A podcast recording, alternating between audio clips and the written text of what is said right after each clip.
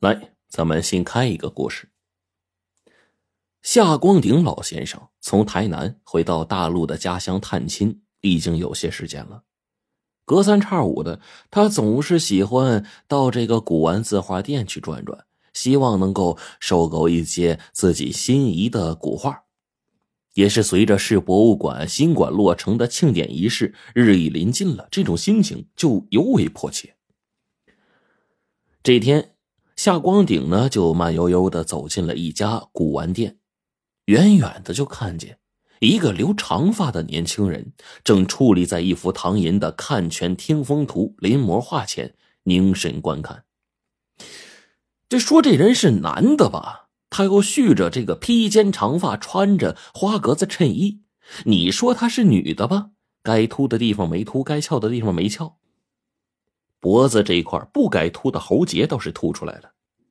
此时，长发青年正一边赏画呢，一边情不自禁的就轻吟画上唐寅的自题诗：“俯看流泉仰听风，泉声风韵何声拥？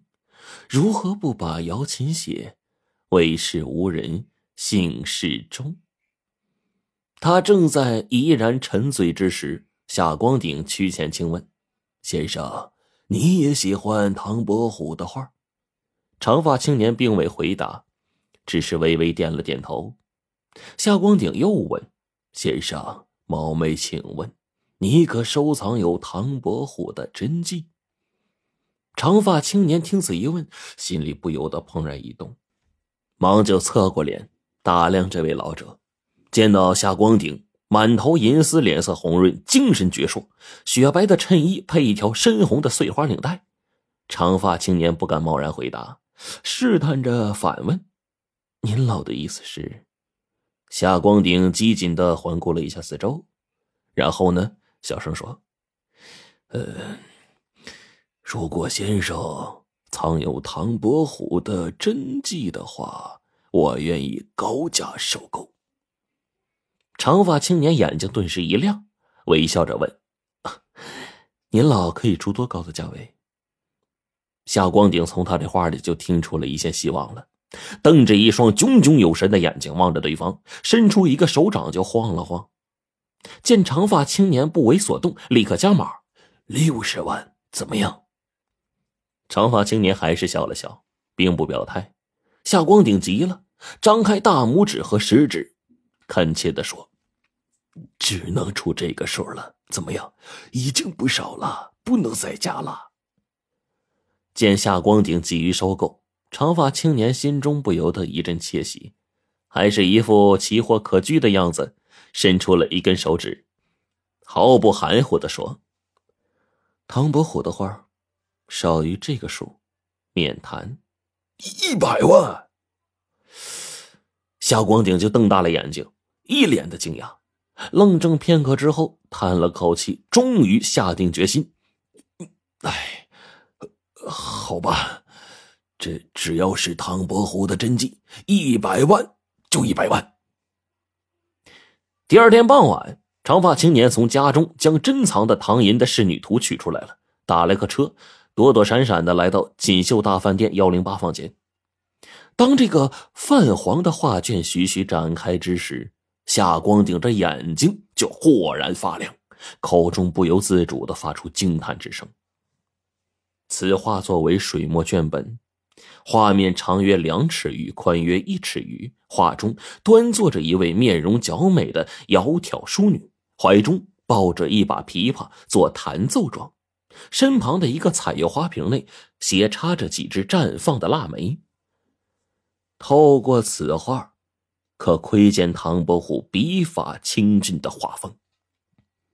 夏光鼎戴上眼镜，全神贯注的远看、近看、上看、下看、正看、反看，整体看、细部看，甚至虔诚的用手去摸、用鼻子去闻。他唯恐有假，又取来放大镜仔细的审视画中的印章。画幅的左下方盖有“唐寅画”“唐居士”“南京解元”。三枚篆体印章，见唐光鼎面露疑惑之色，长发青年呢就急忙解释道：“说，唐寅字伯虎，您老一定清楚。唐伯虎又号六如居士，明弘治年间曾举南京解元，故三枚印章均系一人。又指着画上方盖有乾隆鉴宝之玺的印章说：“这个可是皇宫中的藏品，绝对是真迹，骗你我不是男人。您老可放一万个心。”夏光顶着嘴巴一撇，心想：“你本来就不男不女的，我可信不着你这赌咒发誓啊！”他可不敢轻率的收购，凭着自己的艺术鉴赏的眼光和绘画知识，还是细心的观赏了许久，确定此画不是赝品。两个人很快就成交了。三天之后，来到了九月八号，市博物馆新馆落成典礼隆重举行。设计新颖、气势恢宏的博物馆四周，彩旗迎风招展，五颜六色的气球随风飘动。大门的两端悬挂着八只硕大的红灯笼，中间一条红底白字的庆典横幅。此时，猩红的地毯上已经站立了几排神态端庄的嘉宾，内有市领导、有关部门负责人，还有捐款建馆的企业。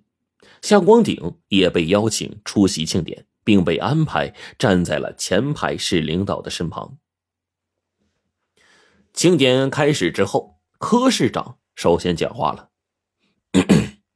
那个夏老先生这次回大陆家乡探亲，他不仅慷慨解囊，捐出了五百万元建市博物馆啊，还将当今罕见的这个。”明朝唐伯虎的真迹啊，捐给了我们市博物馆啊，珍藏啊，同志们，嗯，唐伯虎的画，这可是一件镇馆之宝啊！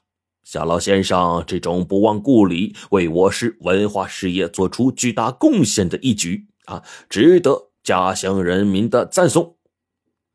讲到这里，何市长带头就鼓起了掌。出席庆典的人也都是纷纷点头，热烈鼓掌。面对着一双双炙热的目光，夏光鼎激动的满面红光，头上都沁出了细密的汗珠。